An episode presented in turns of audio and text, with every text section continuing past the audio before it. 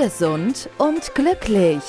Der Gesundheitspodcast von und mit Agnes Blönnigan. Dann hangeln wir uns heute mal vom Episodentitel in den Inhalt direkt rein. Diese Folge heißt Die Mutter ist schuld. Warum ist sie schuld und an was ist sie schuld? Ja, vieles hängt an der Gesundheit der Mutter. Also, wenn du schwanger werden willst, dann ist das besser für dein Kind, wenn du im Vorfeld schon glücklich und gesund bist.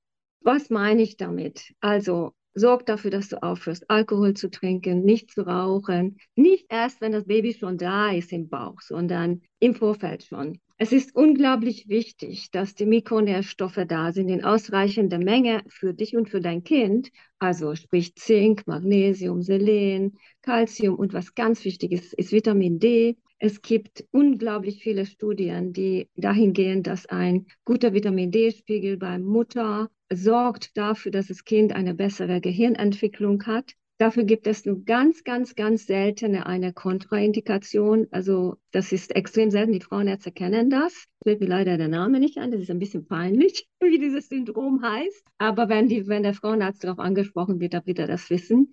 Aber warum ich, warum ich das jetzt so explizit sage, dass die Mutter schuld ist, in Anführungsstrichen, die Mitochondrien, das sind unsere Kraftwerke der Zellen. Und die werden ausschließlich durch maternal vererbt. Die männlichen Mitochondrien sterben bei der Befruchtung ab. Das heißt, alle Probleme, die die Mutter in ihren eigenen Mitochondrien hat, also da gibt es ganz viele durch Umwelttoxine, falsche Lebensweise und so weiter, werden an das Kind weitergegeben. Es ist sehr, sehr wichtig, dass es den Müttern bewusst wird, dass sie wirklich sehr viel Verantwortung dafür tragen, wie gesund das Kind ist. Hinzu kommt es noch, dass vielen jetzt mittlerweile auch bewusst ist, dass unser Immunsystem zu 90 Prozent wirklich im Darm sitzt. Da gibt es ganz viele populäre Bücher, die das mittlerweile sehr bewusst gemacht haben. Also wenn die Mutter ein krankes Mikrobiom im Darm hat, wird das genauso weitergegeben. Jetzt komme ich mit einem kleinen Schleifstein auch zum Kaiserschnitt. Babys kommen normalerweise ohne, also mehr oder weniger steril auf die Welt. Und die Erstzündung des Darmmikrobioms entsteht durch den vaginalen Durchtritt. Das heißt, das, was die Mutter an Besiedlung hat, gibt das dem Baby weiter. Das ist natürlich sehr, sehr wünschenswert, weil das ist die Erstzündung des Mikrobioms im Darm. Und das kann auch optimalerweise ist es ein gesunder Darm. Aber wenn die Mutter ein Problem hat, gibt das dann natürlich auch dem Kind weiter. Wenn das Kind Pech hat, und als es ein Kaiserschnittgeburt ist, kriegt es sofort Krankenhauskeime ab. Wenn es Glück hat, dann bekommt es vielleicht Keime von der Krankenschwester ab. Und das ist halt sehr, sehr wichtig zu wissen, wenn wir eine geplante Kaiserschnitt haben bei unseren Patienten.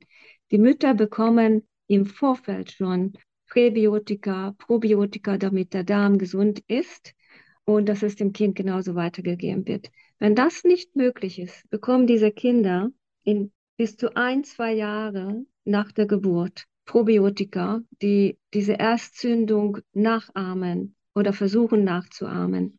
Wenn diese Erstzündung nicht erfolgt ist, bei Kaiserschnittkindern haben wir immer ein Defizit.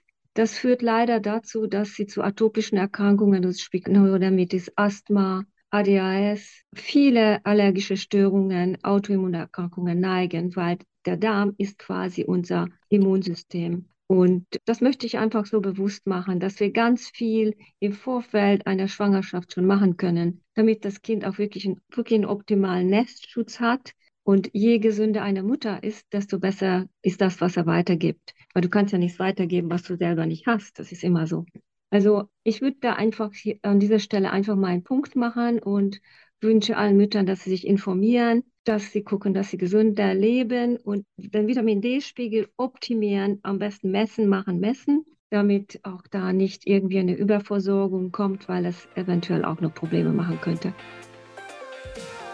Gesund und glücklich. Der Gesundheitspodcast von und mit Agnes Blönnigan. Die im Podcast dargestellten Inhalte dienen ausschließlich der allgemeinen Information. Sie stellen keine Empfehlung oder Bewerbung der beschriebenen oder erwähnten diagnostischen Methoden oder Behandlungen dar und ersetzen keinesfalls die Beratung durch Therapeuten. Bitte wenden Sie sich bei gesundheitlichen Fragen oder Beschwerden immer an die Therapeutin oder den Therapeuten Ihres Vertrauens.